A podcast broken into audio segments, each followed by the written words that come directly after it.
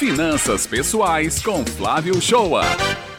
Qual é o melhor investimento para se fazer para um filho? Poupança ou previdência? Bom dia, Flávio. Bom dia, bom dia, Raio, bom dia, Beto, bom dia, ouvintes do Jornal Estadual. É uma pergunta que fica para ser respondida assim. Eu passei a semana, vou tentar passar em, em poucas palavras qual seria essa, essa vantagem da Previdência ou da poupança, né? Mas antes disso, você tem que perceber que você está montando uma, uma carteira de investimento para o seu filho.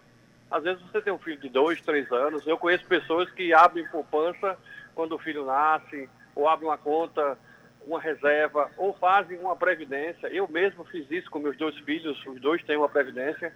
Então, assim, a primeira dica que eu dou é investir em conhecimento. Tem que estudar um pouquinho, não ir na conversa do gerente do banco, não ir na conversa do assessor da corretora, tá? E estudar um pouquinho sobre os produtos. O que é uma caderneta de poupança e que é uma previdência. Principalmente, é, a previdência. A gente tem dois tipos de previdência e a gente tem dois tipos de tributação.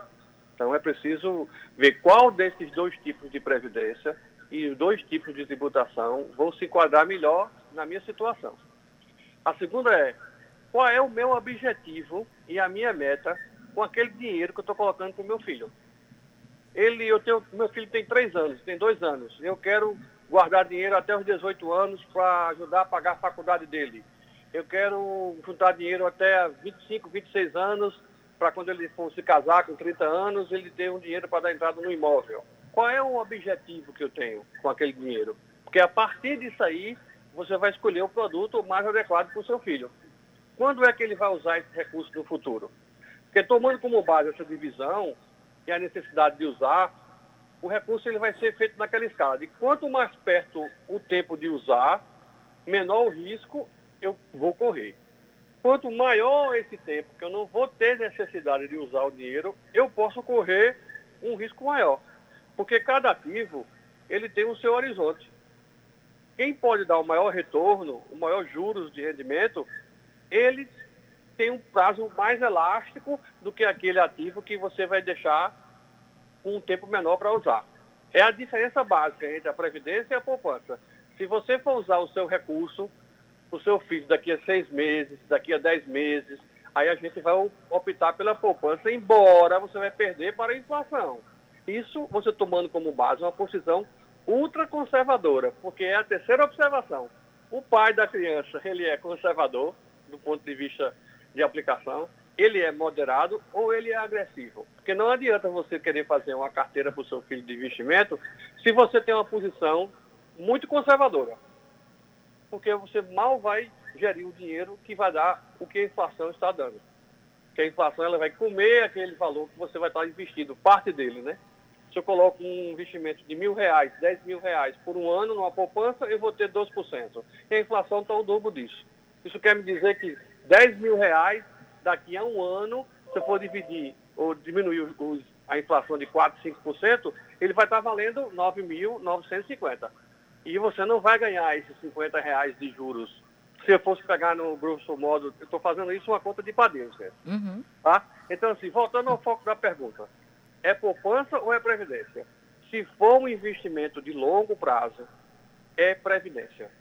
Tá? Se for um investimento de dois, três meses, não vale a pena você colocar em previdência por conta da tributação. Agora, como nós fazemos é, um, um, investimento para o nosso filho quando ele está jovem, quando ele está criança, de longo prazo, então a previdência sempre vai ser melhor do que a poupança, porque a previdência ainda tem uma vantagem maior em relação aos outros fundos de investimento.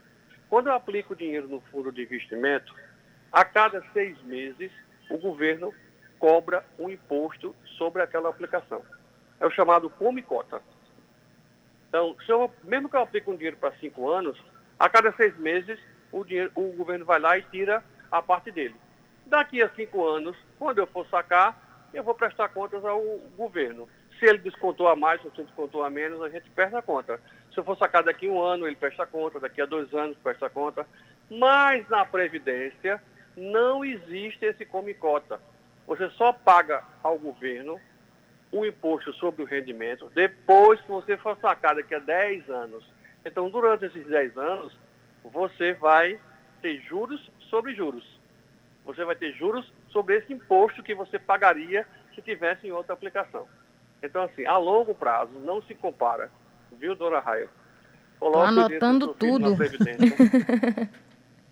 Estou aqui de papel e lápis na mão, anotei tudo. Você tem que tudo. estudar. A Previdência são dois tipos de investimento. O PGBL o VGBL, só isso aí daria um programa para a gente conversar sobre ele. Tem dois tipos de tributação, a progressiva e a regressiva. E daí você vai estudar qual das duas se adequa melhor ao, à sua atividade profissional, tá? Então, não tenho dúvida de que a Previdência, numa escala de longo prazo, seria um investimento muito melhor para o seu filho. Pois é, Flávio, você chamou atenção aí, talvez é, realmente de caso pensado, né? Trazer isso aqui para a coluna hoje, sobre o objetivo, né? A importância Perfeito. de se traçar objetivo para cada um desses recursos que a gente vai guardando, porque quando eu, por exemplo, fiz a previdência do meu filho, eu não fiz com um objetivo, eu fiz e disse, vou ficar pagando para sempre e um dia a gente decide o objetivo desse recurso. Mas nada de caso pensado antes disso. E agora você trazendo aí, inclusive, possibilidades de como se investir esse dinheiro no futuro, realmente amplia os horizontes mesmo.